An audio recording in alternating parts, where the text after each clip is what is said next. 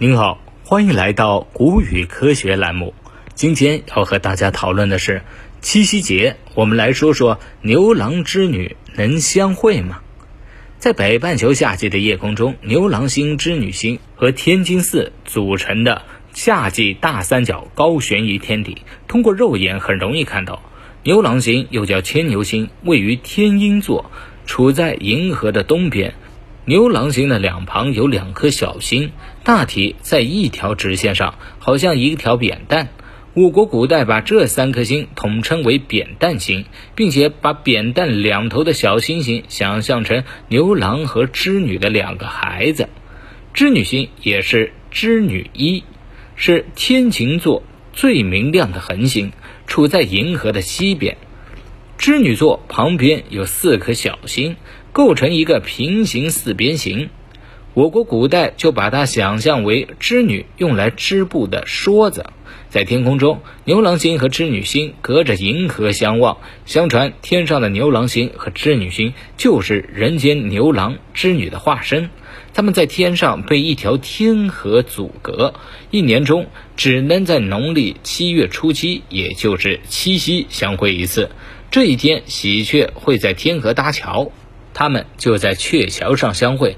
那么，牛郎与织女在一夜之间相会的神话故事，是否真的能实现呢？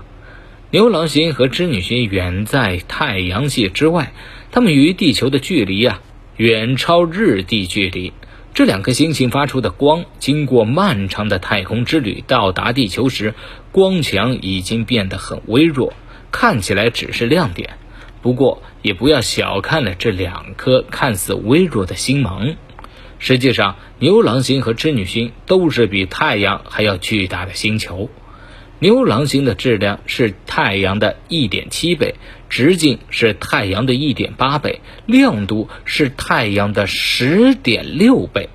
织女星更大，它的质量、半径、亮度分别是太阳的二点一倍、二点三倍和三十七倍。这就是为什么在地球上织女星看起来比牛郎星还要亮一点的原因之一。那么，牛郎星和织女星会在一夜之间相遇吗？牛郎星与地球相距不到十七光年，织女星与地球相距是二十五点零四光年，而牛郎星和织女星相隔大约是十六点四光年。我们来做一个假设。在织女星和牛郎星之间的星球上建立类似信号塔的信号转接设备。从牛郎星打电话给织女星，需要在十六年后才能拨通电话。我们知道，光速是目前已知宇宙中最快的速度，却还要十六点四光年，连打个电话都要那么长的时间，想要在一夜之间见个面，更是不可能。所以，牛郎星和织女星是不会在一夜之间相遇的。那么，鹊桥相会呢？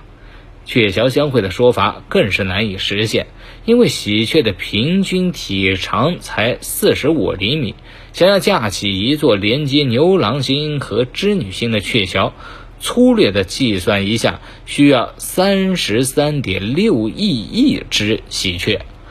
而且通过测量，天文学家还发现牛郎星、织女星自身的运动，使得它们之间的距离正在不断的增大，所以牛郎织女在一夜之间相会是不可能的。十六点四光年的距离，让他们只能隔着银河默默相望，而且渐行渐远。好了，今天的分享就到这儿，我们下期节目再见。